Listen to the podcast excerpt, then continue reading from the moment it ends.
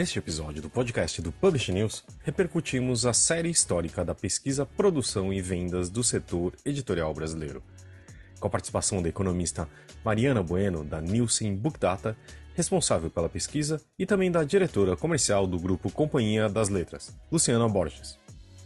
A conversa foi além das manchetes, que indicam queda de 40% do faturamento do mercado editorial desde 2006, para esmiuçar os resultados debater os porquês da queda e das possibilidades econômicas de reverter essa diminuição drástica do mercado demonstrado pela série. Um spoiler: o Brasil enfrenta uma necessidade urgente de formação de novos leitores. Falamos também sobre como é apurada a pesquisa, de como ela reverbera nas editoras e de alguns desafios do mercado editorial frente aos números. Esse podcast é um oferecimento da MVB Brasil empresa que traz soluções em tecnologia para o mercado do livro. Além da MetaBooks, reconhecida plataforma de metadados, a MVB oferece para o mercado brasileiro o único serviço de EDI exclusivo para o negócio do livro. Com a Pubnet, o seu processo de pedidos ganha mais eficiência. E já ouviu falar em POD? Impressão sob demanda. Nossos parceiros da Um Livro são referência dessa tecnologia no Brasil que permite vender primeiro e imprimir depois, reduzindo custos com estoque, armazenamento e distribuição.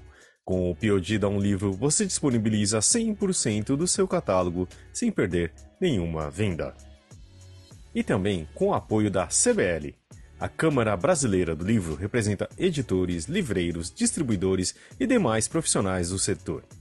E atua para promover o acesso ao livro e a democratização da leitura no Brasil é agência brasileira do ISBN e possui uma plataforma digital que oferece serviços como ISBN, código de barras, ficha catalográfica, registro de direito autoral e carta de exclusividade. Esse é o episódio número 274 do podcast do Publish News, do dia 26 de junho de 2023, gravado no dia 21. Eu sou Fábio Rara esse episódio conta com a participação de Guilherme Sobota e Talita Facchini. E edição de Fábio Errara. E não se esqueça de assinar a nossa newsletter, nos seguir nas redes sociais, Instagram, LinkedIn, YouTube, Facebook, TikTok e Twitter, todos os dias com novos conteúdos para você. E agora, Mariana Bueno e Luciana Borges. Queria agradecer aqui a Mariana e a Luciana por estarem com a gente aqui, um pouco para falar sobre que acabou de sair a série histórica, né, que a Mariana faz já há algum tempo, né, segue aí a pesquisa de produção. E começando com você, né, Mari, uh, fala um pouquinho, né, que acho que as manchetes sempre são que saem do seu trabalho, não são as mais uh, sei lá, otimistas, não sei o que dizer, mas eu acho que mostra uma, uma, uma tendência importante, né? Tipo, é uma queda nos últimos anos, uh, e que você mostra os subsetores, etc. Mas só antes de a gente começar a repercutir isso, você pode só dar um resuminho, uh, e aí tipo, dessa última série histórica? Mãe? Bom, acho que hum, primeiro a gente tem que lembrar de onde vem essa série histórica. Acho que é importante a gente lembrar do que, que a gente está falando. Então, produção e vendas, a série histórica vem de produção e vendas, e produção e vendas a gente está olhando para as editoras, a gente está olhando para a indústria. Então, o que a gente está enxergando ali não é o resultado de, do varejo, né, de livraria, e-commerce, não é o resultado de distribuidores, não é a consumidora, a gente está olhando para a indústria. Né? Então, é a performance das editoras. E produção e vendas olha de um ano para o outro. Normalmente, a gente pega os dados de um ano e compara com o ano anterior. A série histórica, como produção e vendas tem um, um longo percurso aí no mercado, a gente tem uma série histórica muito robusta. Então, a série histórica desse ano, ela vai de 2006 a 2022. Então, a gente está falando aí de 16 anos.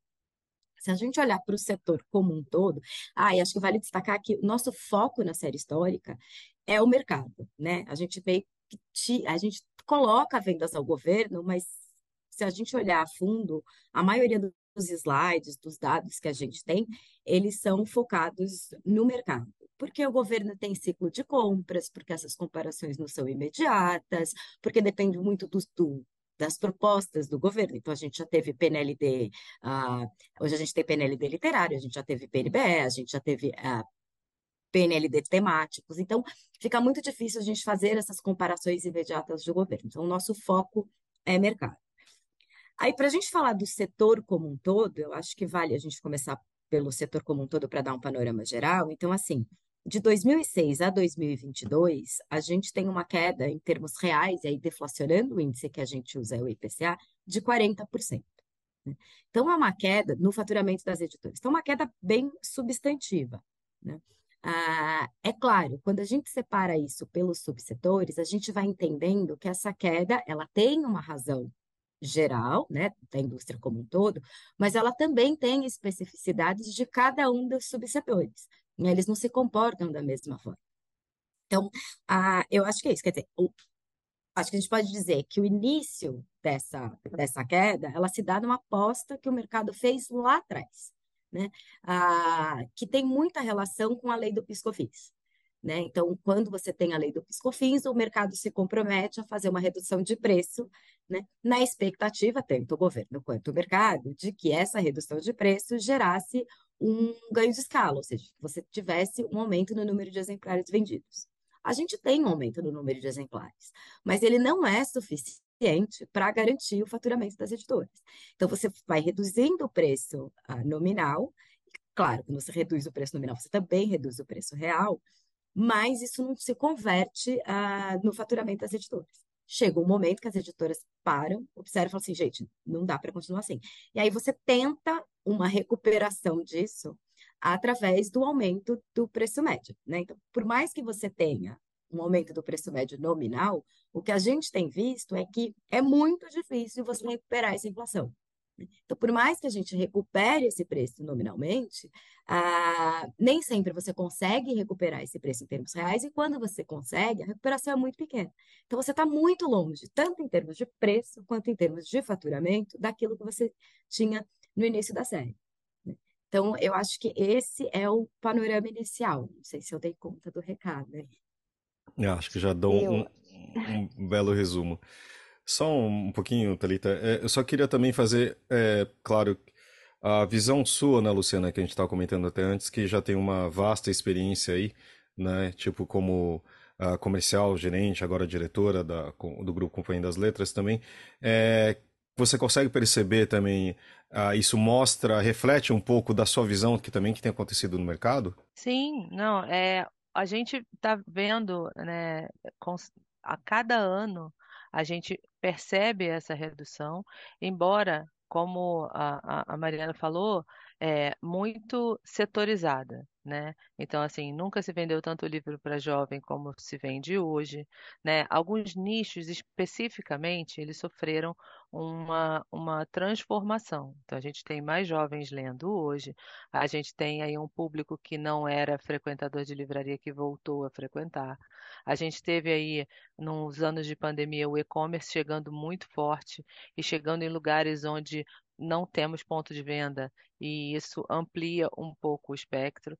É, mas eu queria só voltar num ponto importante que a Mariana tocou, que é a questão da redução do preço e do aumento do preço, né? É, que ao longo dos anos a gente teve importantes acréscimos de custos na operação.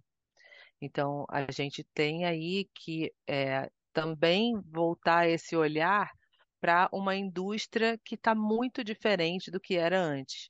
Entregas descentralizadas, né, livrarias mais nichadas, aumentando o custo da operação, é, custo de insumo mesmo, matéria-prima, tradução, papel.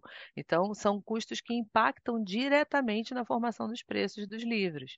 E a indústria precisa se organizar e precisa é, entender onde é que você aloca essa despesa a mais que você não tinha 5, 10 anos atrás. Então, é uma, um, uma, uma quebra de paradigma, eu acho, né? embora o, a, a queda nominal 40% é quase a metade, é uma queda muito significativa, né? A gente está falando aí de um mercado que já não é um mercado grande, né? É, a gente tem aí um, um, um reflexo e que a indústria passa por assim dificuldades porque precisa repensar, precisa repensar as suas operações como um todo, né? Então, o aumento de custo vai direto na última linha. É, o aumento de custo ele é impactante ali, por quê? Porque você tem mais gente trabalhando, né? A gente viu também que ao longo desses últimos anos nunca se viu um aumento de novas editoras, ou seja, um mercado que ainda atrai novos entrantes, sejam vendedores, sejam produtores. Não sejam novas editoras, editoras pequenas que estão chegando aí com produções maravilhosas, seja é, a aglomeração de alguns grupos editoriais, como a gente tem visto, ou seja na, na criação de novos pontos de venda. Então, a gente aqui, comercialmente falando, né, embora sejam é, dados importantes que trazem uma realidade para o mercado editorial na visão do, dos editores, né, de como é que está é, chegando isso, olhando para fora, a gente tem aí também uma, uma perspectiva de, de que novos entrantes, de que novos pontos de venda estão aparecendo, pontos de venda muito nichados, o que é muito bom para a indústria, livrarias específicas, né, clientes de e-commerce que trabalham com certo tipo de livro.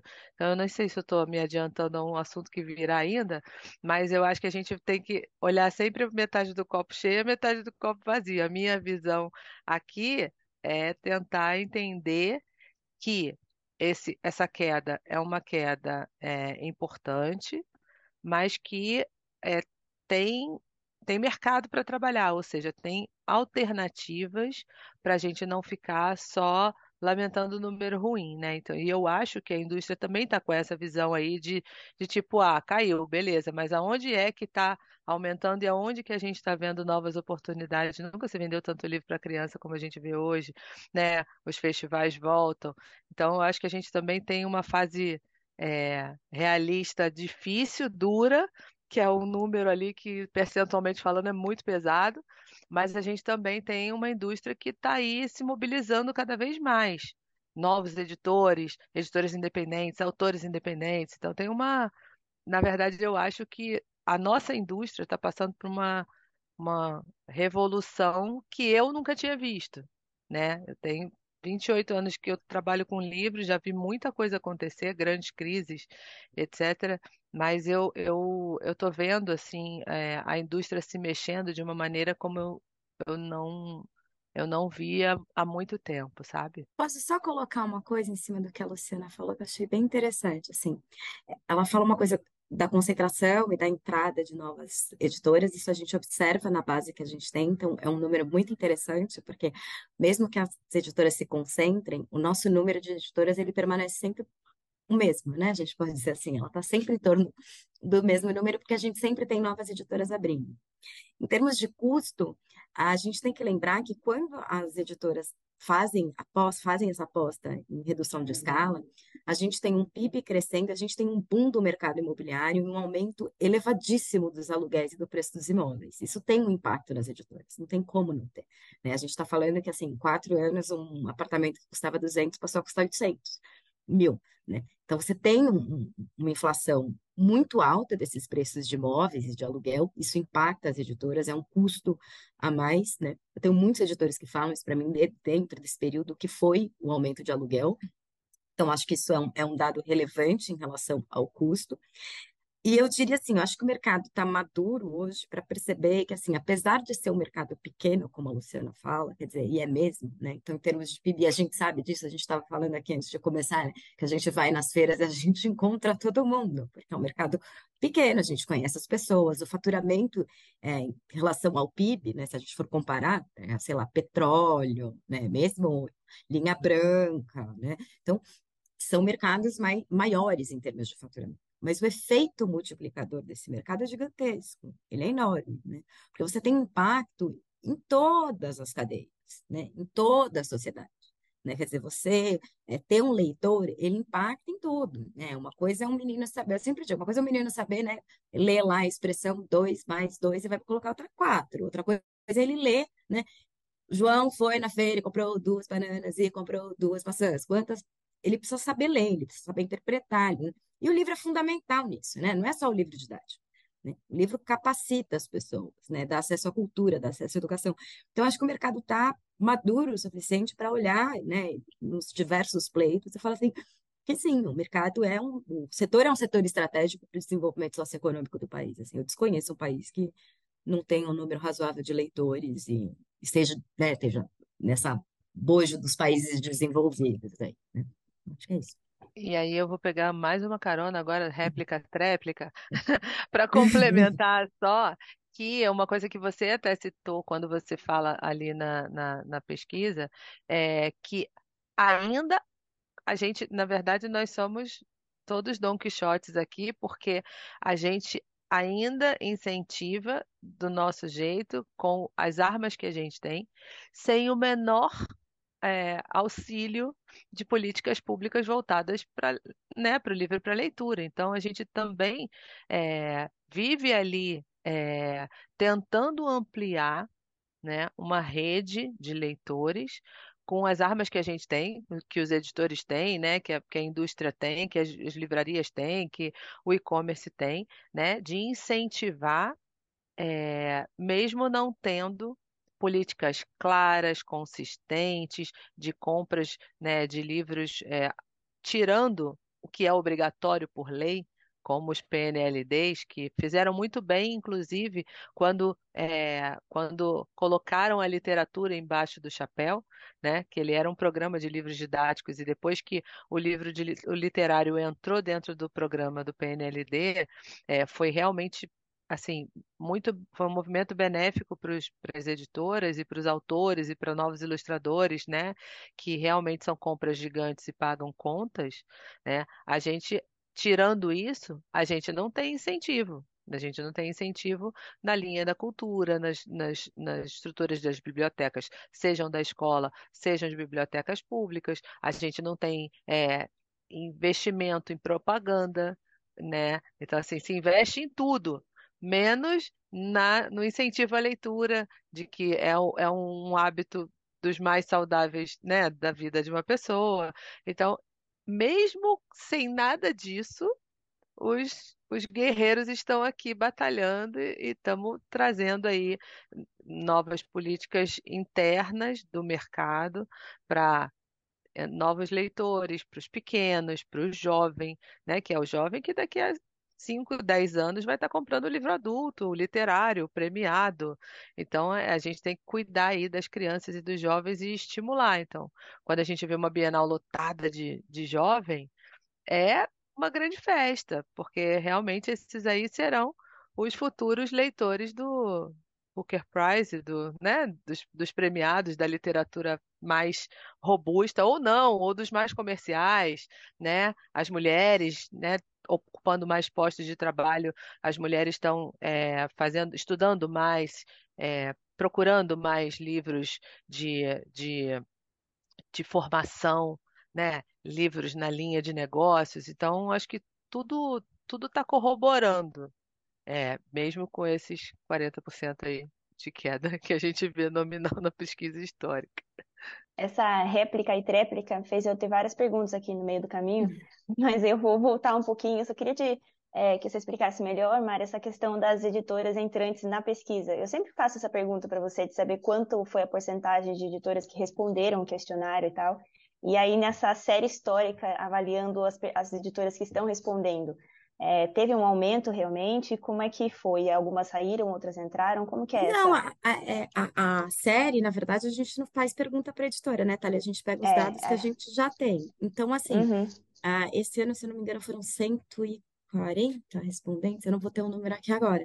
Mas é isso, o número de respondentes, ele é equivalente. O que eu diz assim, na base que a gente tem de, de editoras, apesar, por exemplo, a gente tem, né? Então, eu converso com a companhia, eu sei as editoras que a companhia uh, incorporaram para dentro do grupo nesse período, tá certo?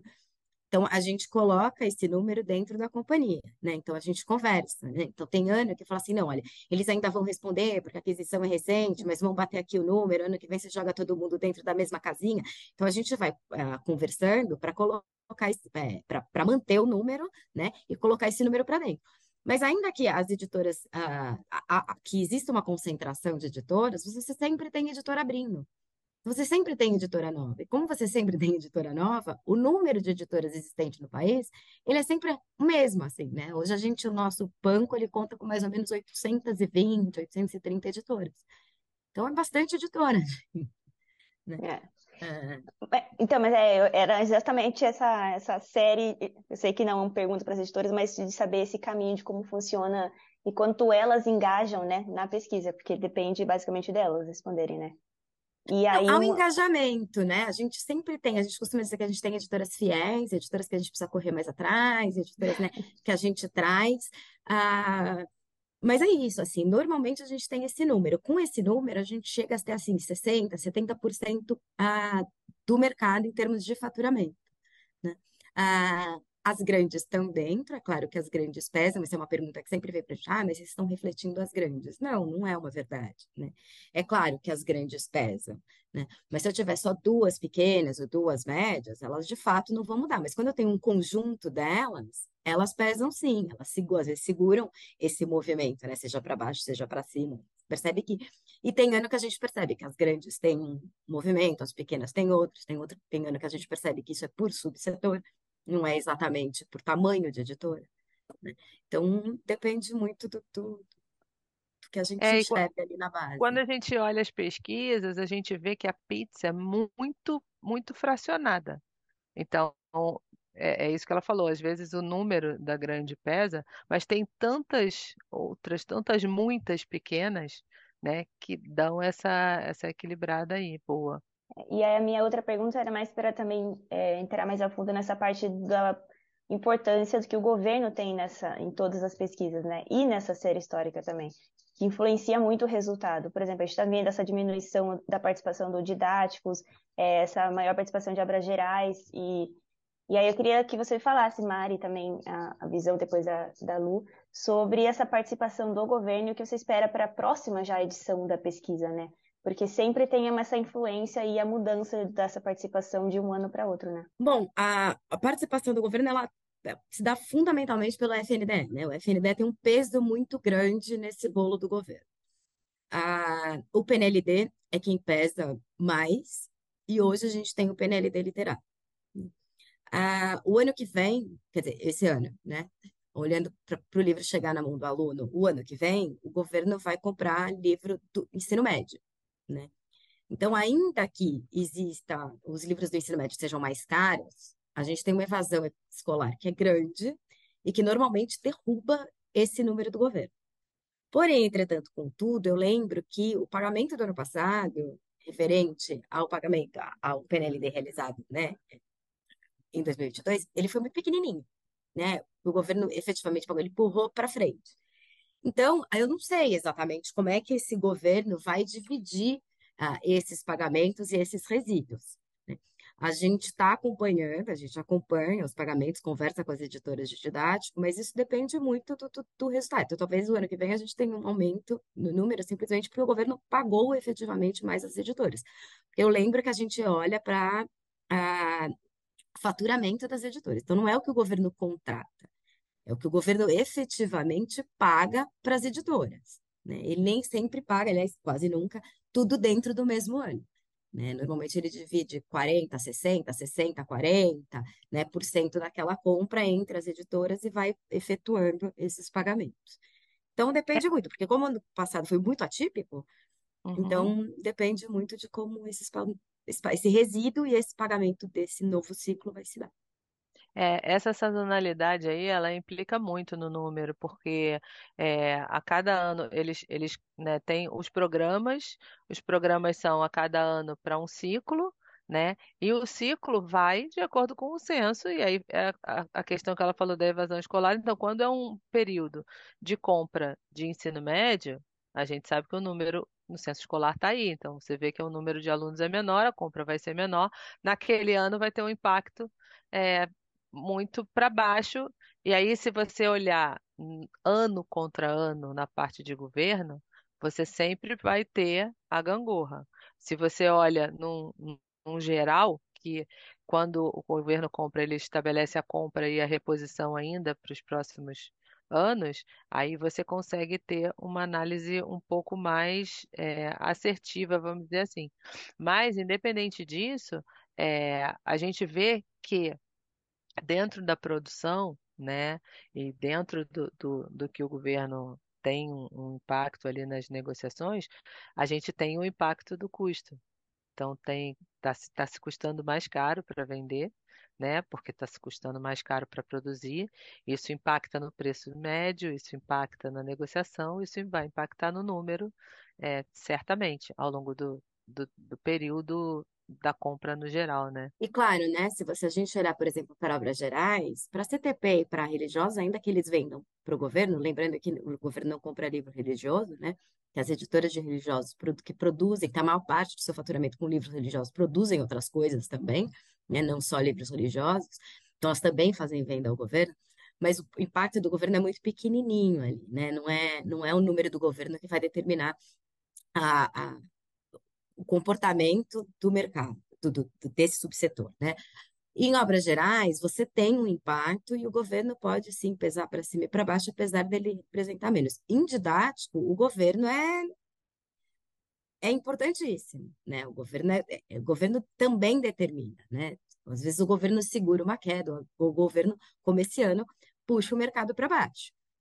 Então, em didático, o governo tem uma representatividade muito grande em função ah, do FNDE. Ainda que em outros órgãos do governo a gente também observa, né? Porque tem ah, municípios ou estados que tenham aí o seu próprio ciclo de compra e o seu próprio ah, programa. E os editores de também vendem para esses estados municípios. Legal. Eu queria, antes né, da gente talvez voltar então a esse assunto dos, dos subsetores, Mário, propor duas, duas questões aqui, né? Uma, uma, uma assim, uma pergunta meio é, que eu não, quero né, que seja um exercício de futurologia, assim, mas uma pergunta econômica no sentido de que é, essa queda de 40% que a, que, a, que a série aponta, é, eu queria te perguntar assim, se, se, se ela pode ser revertida de alguma forma e se depende para isso de um ganho de escala, né?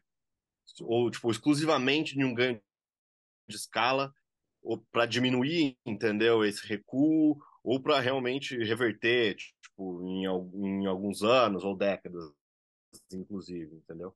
Por que eu estou perguntando isso? Porque é, né, é uma coisa que, que, eu, né, que, a gente, que a gente ouve nas conversas, de que isso, né, esse ganho de escala esbarra num problema estrutural do Brasil de, de falta de leitores, né? Que é um problema que, obviamente, tá, tem muito a ver com, com o setor editorial, mas não é só do setor editorial, né? É um problema social, político e, e histórico e tudo mais. Então, a, a, primeira reflexão é essa, assim, se é essa, né, se, é, se esse se esse recuo, digamos assim, de 40% sabe, ele pode ser revertido de alguma coisa, isso depende desse ganho de... Bom, vamos lá. Depende. Eu, como economista, dizem que quando economista não sabe responder, ele. Não, por que, que eu digo depende? Pelo seguinte, porque você pode ter, pelo aumento do faturamento, ou seja, via preço, você não precisa necessariamente ser com um ganho de escala. Você pode fazer isso via preço. Para você fazer via preço, você tem que ter uma economia que está pulsando, né? Então você tem que ter renda, você tem que ter uma série de coisas que possibilitem que as pessoas topem pagar mais, né? Então que esse impacto desse preço na renda caiba naquele orçamento das famílias. Então pode ser via preço. Recuperar esse preço, recuperar a inflação é uma coisa muito difícil, né? Ah, não é fácil. Né? O que eu digo assim, uma coisa é você falar assim, ah, hoje eu aumentei 10 centavos, 20 centavos, um real. Outra coisa é falar assim, ah, ontem o livro custava 50, agora ele custa 80. O cara vai dizer não, né? Porque não. tem um impacto na venda, você é aumenta assim. o preço, mas você vende menos. É. Exatamente. Então, assim, então o cara, não, não, essa disposição não tem. E para ele ter, ele precisa de renda, precisa caber no orçamento. Então, não necessariamente precisa de um aumento de escala. É claro eu gosto muito da sua pergunta, inclusive o Casarim fez um texto essa semana sobre isso na coluna dele, E eu gosto muito desse debate porque existe uma restrição estrutural de demanda. Restrição estrutural de demanda não significa que é uma demanda reprimida. Né? Muita gente confunde. Demanda reprimida é quando você tem uma, a demanda, ela existe, tá certo? E por um impacto, uma redução na renda, por ah, algum impacto, ela não está se realizando. Uma restrição estrutural de demanda é uma outra coisa. Você tem um problema estrutural que impede com que as pessoas acessem aquilo. Então, se a gente pega dado como o PISA, como o INAF, né? O INAF coloca quase 60% da população até o nível intermediário de capacidade leitora. O nível intermediário permite que um sujeito em, é, leia um artigo de jornal, leia um texto mais simples, leia até determinado livro, mas há um limite. Né? É o sujeito que vai ler aquilo de maneira literal. E se a gente pega o INAF, desde o início da série do INAF, que se não me engano, acho que é 2002 até 2018, foi o, único, último ano que eles realizaram, o número de leitores totalmente proficientes, ou seja, com total capacidade leitora, é 12%. Isso não se altera, você não aumenta o número. Então, você tem parte da população que está fora da demanda, que não é demanda. Leitor é demanda. Então, ele está fora da demanda, não é porque ele tem um problema só na renda, porque ele não tem acesso, porque não, é porque ele não tem capacidade leitora. E aí eu destaco também que também não tem uma relação imediata entre capacidade leitora, renda e classe. Né? O INAF mostra isso, a Retratos mostra isso. Né? Ah, então, ah, eu acho que sim, dá para ter um aumento ah, de escala, um ganho de escala? Claro que dá. Mas aí a gente cai naquilo que a Luciana estava falando, quer dizer, você precisa de política pública. E essa política pública, como a gente está falando de leitura, né? As pessoas trabalham com a ideia de letramento, né? Não é só o cara que sabe ler o letreiro do ônibus, né? Mas é o cara que tem a capacidade de leitura efetiva. Ah, então, você, ela não é uma política de governo.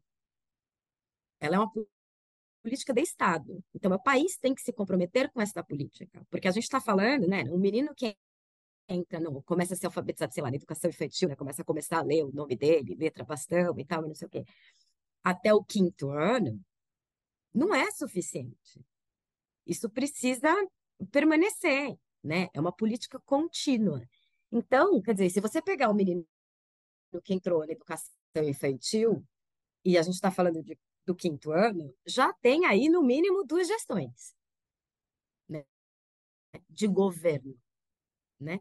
Então, assim, é uma política de Estado. Existem exemplos no mundo, assim, no Canadá tem um exemplo muito bacana de, de um compromisso de Estado, de uma província canadense falando, eu tenho um compromisso e se deu 20 anos e conseguiu em 13. Então, assim, é possível, né? Agora é isso, a gente precisa de política pública. Aí sim dá para pensar em ganho de escala.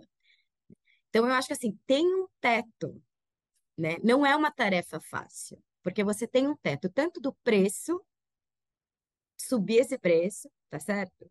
E esse é um número mágico, né? Quanto é, Mari? Ah, né? Não sei. Até porque a gente tem que dividir aí entre os subsetores, e tem que, é, né, não, não, não é a mesma prática de preço, não é a mesma política, não é a mesma forma de comercialização entre eles. Então, assim, não sei, né, mas tem um teto. Né? E esse teto tem razões macroeconômicas, é renda, emprego, tem um monte de coisa. Né? Quando você tem mais renda, você pode subir mais, etc. E tem o teto, que é essa restrição estrutural. Somado a isso, eu diria que assim, o nosso hábito de leitura do país é muito, é muito baixo. Nós não somos um país que tem um hábito muito grande de leitura. É claro, né? A gente tem grandes leitores, a gente tem uma população leitora. Né? Mas isso não está disseminado. O Ferrez fala isso, né? Muitas vezes ele fala assim, pô, gente, né? Um livro às vezes é duas cervejas. E é verdade, né? Então, assim, esse hábito de leitura não é algo que é disseminado. A, a, o Instituto Pro Livro tem um dado, tem uma pesquisa que eu gosto muito, que é a pesquisa em bibliotecas escolares, que ela vai medir o rendimento dos alunos e fazer um cruzamento com as bibliotecas, né? Foi feito pelo IBMEC. Ah, o que ali mostra é que, assim, quanto a, mais do que o acervo, é claro que acervo é importante, né? Não estou negando o acervo, não é isso, né? Ah, é claro, a biblioteca, quanto maior o acervo, melhor. Mas mais do que o acervo, é o mediador, é o sujeito que está ali. É esse, esse, essa criança ter um mediador de leitura, entendeu? Isso impacta na capacidade de leitura, no hábito de leitura e no rendimento escolar dela. E quanto menor a renda, maior o impacto. Então, isso é muito interessante. Né? Então, assim, é claro, vou falar outra coisa, não estou dizendo que o governo não é, precisa comprar livro. A gente vive num país extremamente desigual. Então, a gente sabe que muitas vezes esse é o único acesso ao livro. Né? Mas comprar livro está comprovado que não é suficiente. Não adianta você jogar o livro na mão do aluno e falar: ó, você precisa de um professor capacitado para trabalhar esse livro. Né? Você precisa deste mediador, pode ser o professor, pode ser o bibliotecário. Né? Você precisa ter um engajamento ali, né? não, não basta você soltar o livro na do aluno e falar, aluno, se vira, você vai virar um leitor. Você não vai. E tudo isso é, ao fim e ao cabo, né, para o governo é pensar do ponto de vista do desenvolvimento socioeconômico. Para o mercado é demanda. A gente está falando de um país de mais de 200 milhões de habitantes. Né? Então, tem demanda, tem espaço, dá para crescer. O mercado, olhando para outros países, assim, ah, nunca vai ser um mercado, tipo, ah, eu imagino, né, do tamanho do petróleo. Né? Não é porque eu acho que não tem capacidade para, é por como uma questão de valor agregado, assim, do, do né? que é o, o, valor do petróleo, é valor do livro. Mas dá para crescer, tem espaço para crescer. Né? Agora é isso. Depende de, de, de alguns fatores. Muitos fatores, né? Na verdade, é uma visão Muito. bem, é uma visão, digamos, otimista, mas com vários mini detalhezinhos aí que a gente vê que não é tão simples quanto parece. Eu tenho uma curiosidade, acho que eu já vi isso em persona ali, mas também assim, como a, a companhia é uma empresa enorme, etc. Mas assim, como que é, ela como empresa, você acha que é possível alcançar esses novos leitores? A questão do preço é, um, é, uma, é algo super complexo, como você começou a contar, mas que, por exemplo, o aumento do papel, até a falta dele, etc.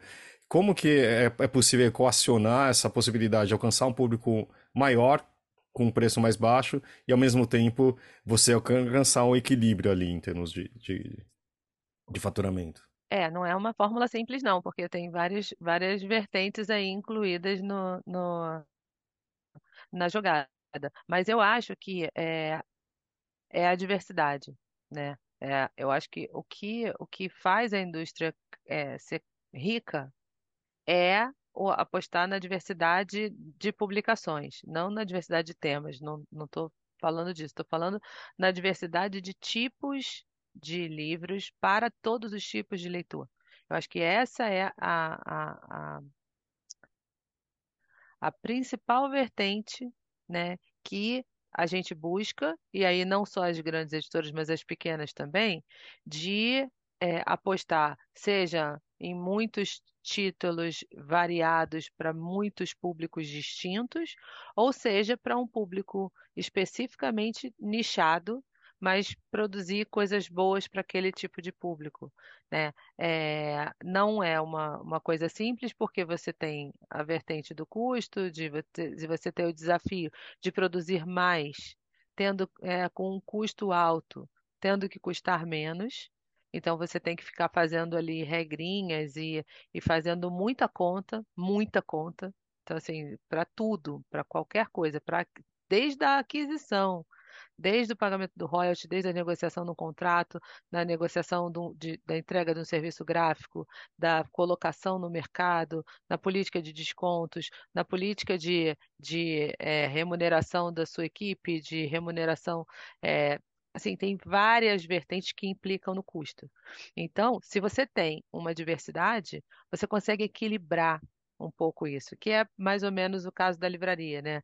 A livraria fica ali é, tentando equilibrar os custos e faz uma promoção com uma editora X, com uma editora Y, e aí é, pede, às vezes, uma, uma, uma quantidade aqui, faz uma promoção ali, ganha um desconto maior ali, que vai compor aquela margem geral.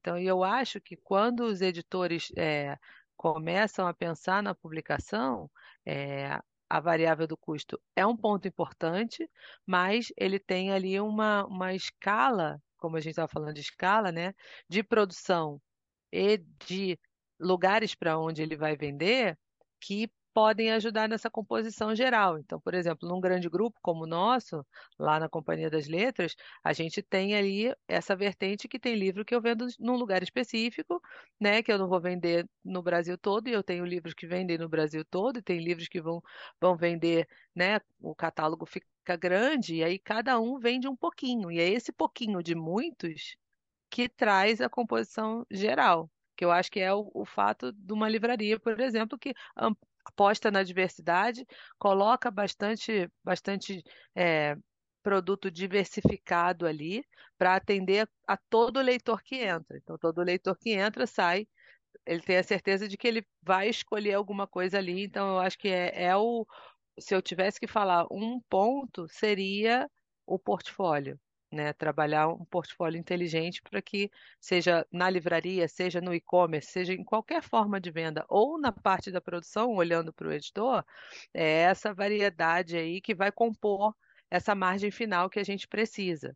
Então, não vai ser. É, às vezes, as editoras têm uma aposta que vende muito e aquilo ali vai pagar a conta de todos os outros que ela vende pouco e que ela teve que investir muito.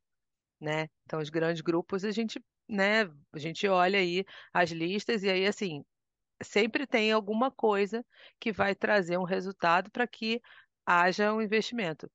No, voltando aqui só um ponto na questão da venda de governo.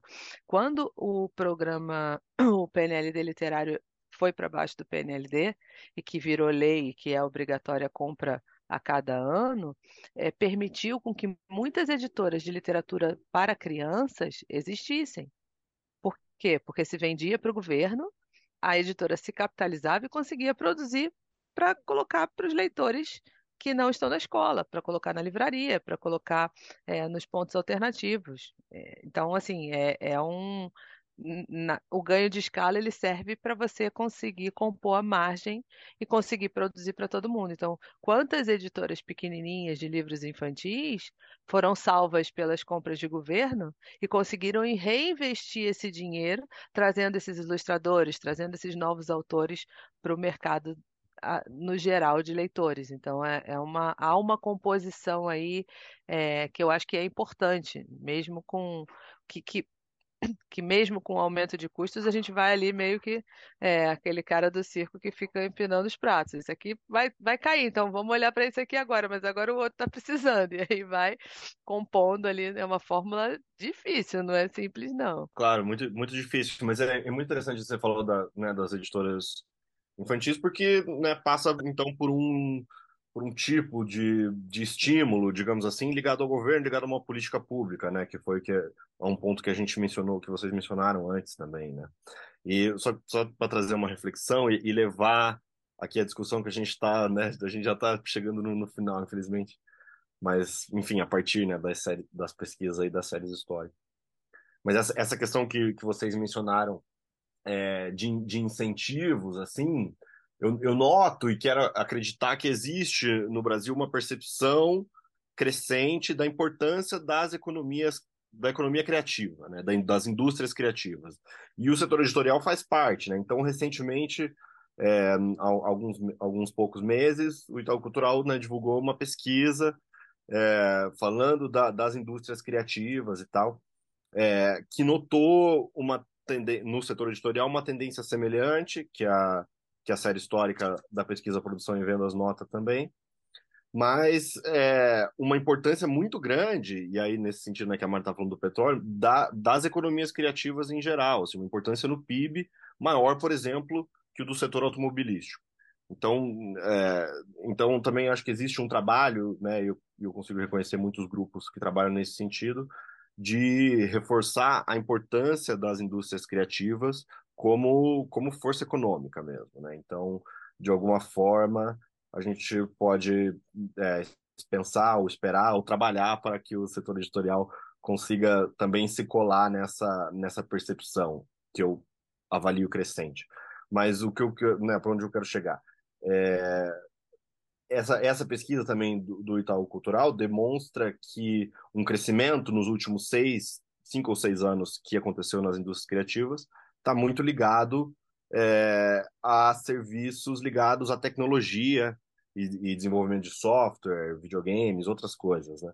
Mas isso leva aqui para o nosso, pro nosso mundo, que esse ano também foi a primeira vez né, que, o, que a pesquisa, que, essa, que foi divulgada uma série histórica também da pesquisa conteúdo digital, né, Mari? E eu queria então que você falasse um pouco sobre, sobre essa, essa primeira série histórica do setor digital, pode ser? Primeiro eu queria falar em relação à sua questão da economia criativa, né? É, eu acho que a gente tem que olhar, é interessantíssimo, movimenta muito, mas eu acho que a gente tem que colocar cada coisa na sua caixinha. Então, o peso do mercado editorial naquele montante, ele é pequeno, né? Ah, a gente está falando de game, que move muita coisa. Né? É um mercado muito grande. Né? Então, tem mesmo a indústria fonográfica, então você tem coisas ali que pesam bastante. Isso é no mundo todo. Né? É como eu falei, eu não acho que seja um problema o mercado editorial ser pequeno em relação ao PIB, porque também depende do que o país produz, né? Quer dizer, o Brasil é um país muito rico, tem muita coisa, produz muita coisa, ainda bem. Então, o PIB é robusto, né? A gente está sempre lá entre a 15 quinta, né? Já chegou a ser a oitava, tipo, economia do mundo. Então, é claro, tem riqueza aqui, né? Então, é, esse é um sinal. Agora, é um mercado que tem um efeito multiplicador muito grande. Porque é, é isso também é importante dentro da conta que, que a gente a, a, tem que fazer, né? Olhando para o setor e para a indústria. O, a série histórica do digital, ele sai, sai esse ano, porque a gente tem dados suficientes para para fazer, né? Porque como a pesquisa é muito nova, então você pode ver. Ali tem quatro anos só, né? Então, ela é uma pesquisa a, recente, que a gente tem aprimorado a cada ano, né? Tinham categorias que estavam ali, que saíram, porque é um mercado super dinâmico, que muda muito rápido, né? Que tem transformações muito rápidas, em função das próprias transformações uh, tecnológicas, né? E de acesso que a gente tem. Uh, é um mercado ascendente que deve crescer, né? A nossa expectativa é que ele continue crescendo, é, proporcionalmente, para que muita gente cobra, né? Tipo, fala assim, ah, não, mas é só 6% em relação ao físico e tal. Eu acho que este mercado ele também sofre com questões estruturais, né? Ainda que seja, por exemplo, assim, ah, tudo bem, mas né, aquele sujeito que a gente estava falando do INAF, ele pode acessar via áudio. Sim, é fato, ele pode acessar via áudio, mas aí eu lembro que o, o plano de celular mais vendido do país é um plano pré-pago, que dá direito a mais ou menos 40 minutos de internet, é um vídeo de 40 minutos no YouTube. E aí a gente tem que pensar que esse sujeito, ele não vai assistir o vídeo no YouTube, ele vai ouvir o áudio. Né? Eu tenho dúvidas de que isso aconteça, né? né? Que ele não vai estar no TikTok, ele vai ouvir o áudio. Né? Então, eu acho, e a gente viu isso na pandemia, né? A dificuldade de acesso de boa parte dos alunos, principalmente da rede pública, de acessar o conteúdo que estava sendo disponibilizado online por uma questão de acesso. Uh, o próprio dispositivo, né? Muita gente fala assim, ah, imagina, Mário, o celular hoje faz várias coisas, e faz, sim. Né? Eu acho que o celular de todo mundo que está nessa sala aqui tem uma capacidade de armazenamento, tem, não. Não é o celular de todo mundo, né? Então, você também tem questões estruturais. A gente tem uma pesquisa que a gente olhou, né? É uma pesquisa que a Nielsen faz na Inglaterra em relação ao consumidor. E ali tem um dado muito interessante, que é porque todo mundo fala assim: ah, mas agora todo mundo tem celular, então, tipo, fica muito mais fácil de você ler e de você acessar. E aí a gente olha e vê que mais de 60% da população ah, de UK ela acessa esse conteúdo via tablet e via reader. O celular não é um dispositivo que eles acessam para acessar, para ler. Né? E esses dispositivos são muito caros aqui. Então, acho que assim, ah, isso significa que as pessoas não possam dar um jeito e ler pelo celular? Claro que não. Né? Mas veja, pode, pode ser que o cara fale assim: ah, não, é muito longo, é muito é ruim, eu me sinto mais confortável comprando o livro físico. Então, eu acho que há questões estruturais aí também que dificultam a, a, o crescimento desse mercado, né? E eu não falo isso porque eu estou jogando contra, né? Eu já debati muito isso com o Fabinho. Né? Não estou jogando contra o digital, estou olhando a realidade e estou dizendo, então, gente, são coisas que, assim, este mercado vai enfrentar. Né? E talvez, veja, a gente está falando de acesso à cultura, de acesso ao livro, à educação. Quando a gente fala de política pública, tem um braço de tecnológico aí também. Né? De repente, a política pública tem que estar voltada também para esse acesso né? Para a internet, para esse monte de coisa, né? Não tá, a gente não está falando só de livro de papel. Né? Então, até porque a gente tem uma, uma geração que a Luciana falou, nunca se vendeu tanto livro para para jovem, né? A gente sabe o que o TikTok está fazendo com uhum. o mercado, uhum. né? É. Então tem uma geração que é tecnológica que está no TikTok. Então, assim, e, do ponto de vista e, de e é política é... pública, o governo tem que olhar para isso também, tá certo? É, é. Não, o que eu ia complementar é que essa, essa geração está no TikTok e vai para o livro, né? E, e aí o desafio é fazer com que isso vire hábito. Porque uma coisa é um boom, que a coisa chega e explode, outra coisa é, é que esse boom se consolide num percentual bom para sustentar um crescimento para frente, né? Que é uma que a, o hábito de ler né, no telefone ou no tablet ou no e-reader, né, é, é que vai fazer esse crescimento aí. Se for uma coisa que chega, que é, é, é como ah, vai comparar a base zero vai ter é. crescimento, ok. Mas o negócio é como é que sustenta, como é que ele evolui, como é que ele entra, ele continua em crescimento, é, virando hábito. E aí, para virar hábito, precisa de política, né? Aí tem que ter investimento, então tem que ter. É, é, um, é, não, é outra fórmula que não é mágica e que não é tão fácil assim. É a diferença de fenômeno e de tendência, né? Quer dizer, uma coisa é um fenômeno. A gente viu isso, por exemplo, com o livro de colorir. Aquilo é um fenômeno. Ah, ainda existe livro uhum. de colorir? Claro que existe. Ainda se vende? Se vende. Naquele montante? Não. Né? Não. Então, a tendência é aquilo que chega e, e fica, ainda que você tenha, obviamente, oscilações. Né? Então, assim, uhum. a, o meu destaque hoje da série histórica do digital é a força que essas, é, esse tipo de conteúdo vem ganhando em CTP, que é um subsetor que está sofrendo muito desde o início da crise econômica, por diversas razões, né? Aliás, a gente está tentando deixar de achar razões ultimamente. Eu já tô, gente, assim, não é possível que tenha mais uma, né? Por que, que a gente. Mas esse ano, esse, esse conteúdo conseguiu reverter, em termos nominais, a queda, né? Então, quando a gente joga conteúdo digital, o CTP não cai, ele tem um crescimento nominal de 1%. Isso é importante, porque é um subsetor que está muito sufocado. Né? A gente sabe que tem hoje, eu estava numa reunião conversando sobre digital, por questionamentos que sempre questionam, né? E a gente é super aberto a isso, questionem mesmo. Né? Essas pesquisas se autocalibram. A pesquisa de produção e vendas do impresso, a gente já tem um formato mais consolidado, é o mercado muda menos, né? Então, a pesquisa de conteúdo digital, né? ah, Mário, o número está errado? Meu, não está errado, mas a gente sabe que tem uma dinâmica tem outros modelos de negócio que estão surgindo.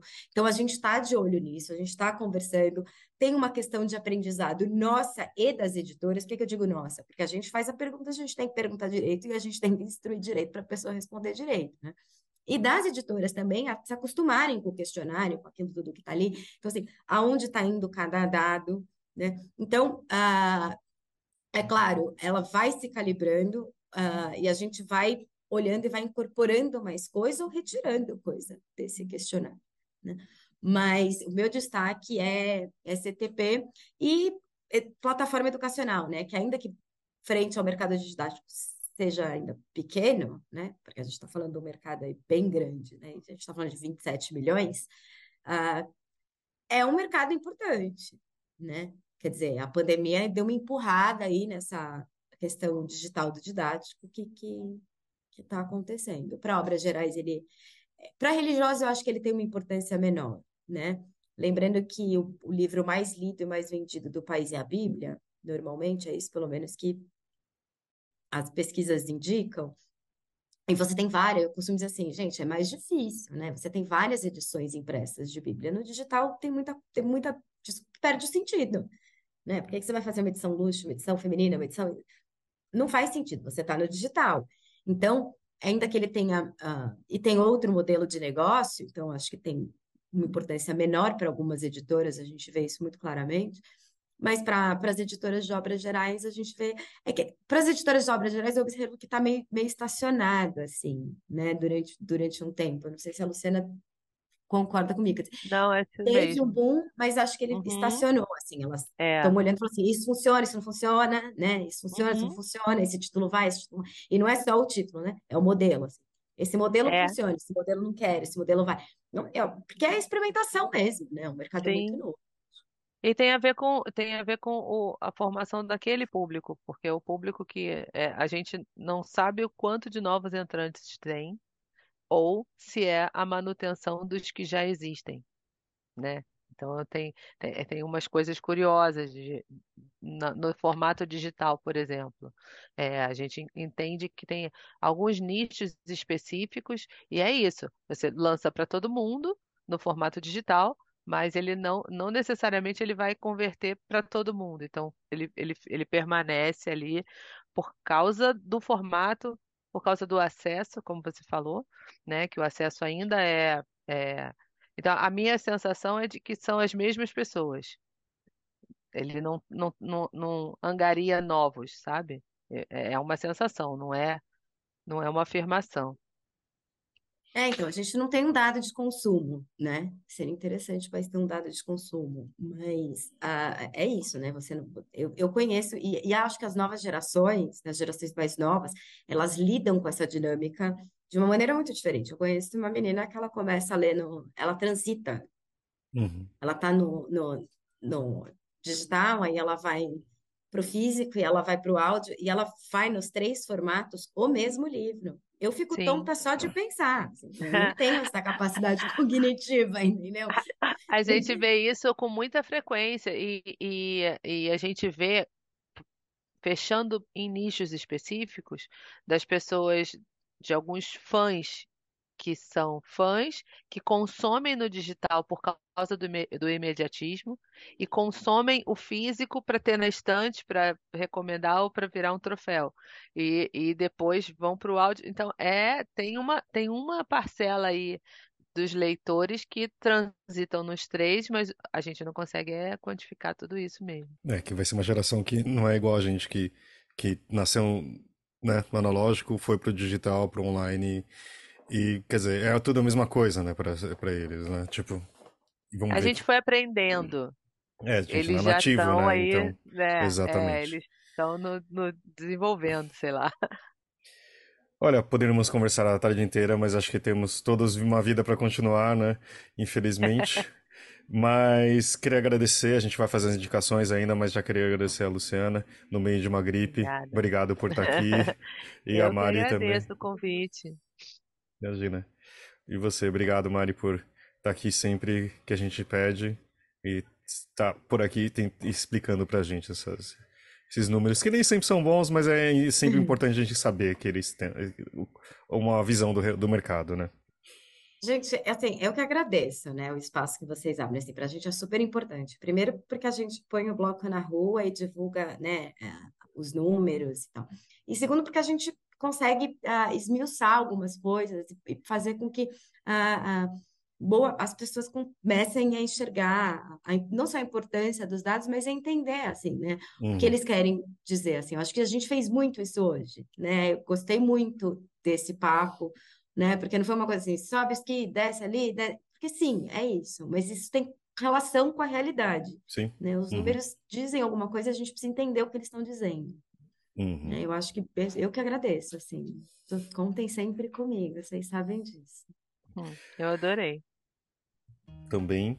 E agora a gente vai para as indicações. Eu vou começar aqui, acho que todo mundo às vezes dá uma enrolada, esquece, né?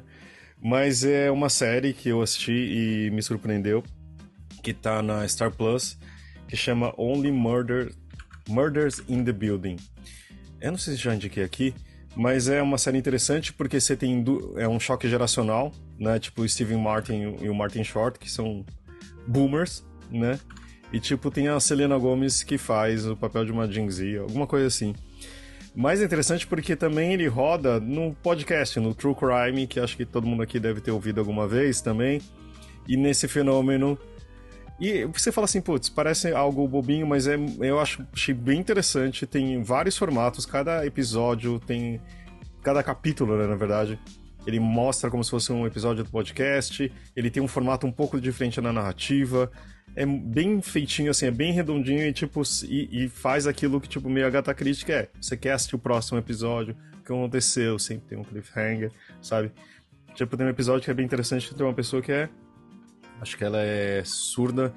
E o episódio todo é praticamente em silêncio, sabe? Na visão de, dessa pessoa. É muito, é muito interessante, viu?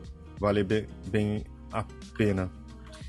E a Mari já tá desmontada porque ela já sabe o que vai indicar, né, Mari? O que, que você tá lendo aí? Então, eu vou indicar o livro do Laub. Eu acho que é a terceira vez que eu indico o Michel Laub aqui. É um autor que eu gosto muito, assim, eu acho ele incrível. Eu tô lendo Soluções de Dois Estados. É um livro, eu não terminei, não sei se alguém leu. É um livro que fala sobre um evento familiar, né? Aí fica se torna midiático. Na verdade, é um evento que se torna midiático, tem uma relação com a família entre dois, dois irmãos. Ah, e tem um paralelo aí, né, entre essa família que sofreu um baque na era do Collor, por conta do plano Collor, e ele traz um paralelo até aqui, né? O livro se passa nesse momento, mas ele fica trazendo os momentos da era Collor o tempo todo. Ah, e ele ah, traz até aqui, mais ou menos, ah, acho que é antes da eleição de 2018, mais ou menos, e aí ele vai tentando entender como é que a gente chegou ali naquela eleição, né? Foi tão marcante e tão complicada. Então é legal porque você tem um irmão que ele é mais conservador e tem uma visão, ele é empresário, e a irmã que é uma artista de performance e tal, e aí tem uma relação com bullying também, enfim. Então é, é um livro muito bom, muito forte, e eu adoro ele. Eu gosto demais dele, assim, eu acho ele incrível. É isso. Muito bom. E você, Lu? O que, tem? que você está lendo aí? Eu comecei um livro é, recentemente de um autor estreante chamado Gabriel Abreu, é, que veio para a companhia e é, seu primeiro romance assim já está me arrebatando. Chama Triste não é certa palavra. É um livro onde o personagem principal vai em busca das memórias da, ele vai reconstruir a, a, a sua mãe através de um baú que ele encontra, uma caixa, na verdade, uma caixa de papelão cheia de fotografias, é, cartas, e ele vai revirar para construir a imagem dessa mãe, né? Que ele tem uma relação ali meio doída então, assim, é um livro. Eu, eu não, não tô. Não, não, não, cheguei nem na metade ainda, mas a forma como ele pega a gente, como ele vai buscar e como ele vai construindo essa narrativa psicológica ali, aquela coisa da relação dele com essa mãe, dessa coisa de como ele achava que era uma coisa e a outra, a busca por essa mãe que não era a que ele tinha idealizado na cabeça dele, né? É, é muito, eu, eu tô achando muito impactante ali a, a reconstrução dessa relação com essa mãe. Então eu recomendo porque eu tô lendo, tô apaixonada, agarrada ali. É, ele, ele é um autor amigo da Eline Bay e que tem uma narrativa também incrível. É, que lançou pela companhia Pequena Coreografia do Adeus, eu sei que só posso indicar um, então eu vou indicar o do Gabriel Abreu. o nome é triste, não é certa palavra, vale muito a leitura. Muito bom, obrigado, Lu. E você, Guilherme, o que, que tem para indicar pra gente?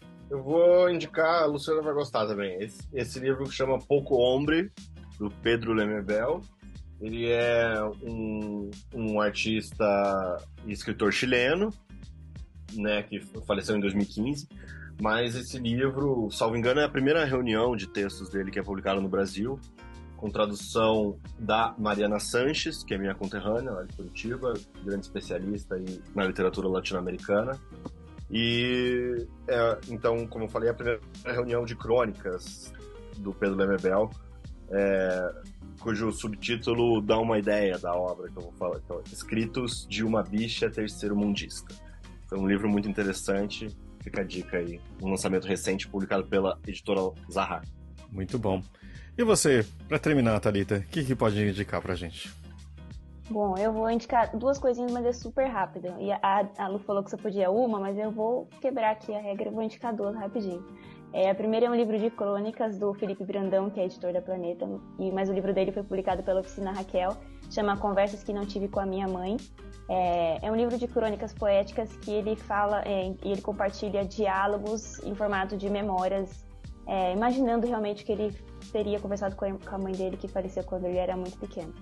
Então, às vezes pode ser um livro até um pouco triste, assim, você lendo as memórias e o, o que ele coloca ali na, no, no texto dele. E aí, para fazer esse contraponto, eu vou, fazer, vou indicar o livro do Pedro Vinícius. É, acho que é o, eu, eu lembro só pelo nome dele, mas acho que, acho que Tirando Tudo Tá Tudo Bem, que é um livro aí meio que de comédia. Ele é um ilustrador, tipo, super jovem, eu sigo ele no Instagram.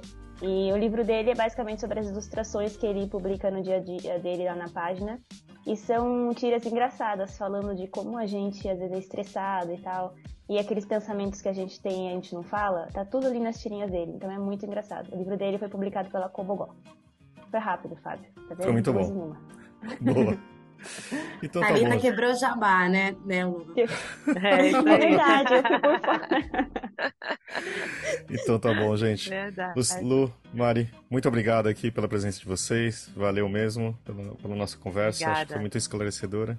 Obrigado, gente. gente. Valeu, Thali. Valeu, Obrigada, gente. gente. Agradeço demais. Beijo pra vocês. Beijos.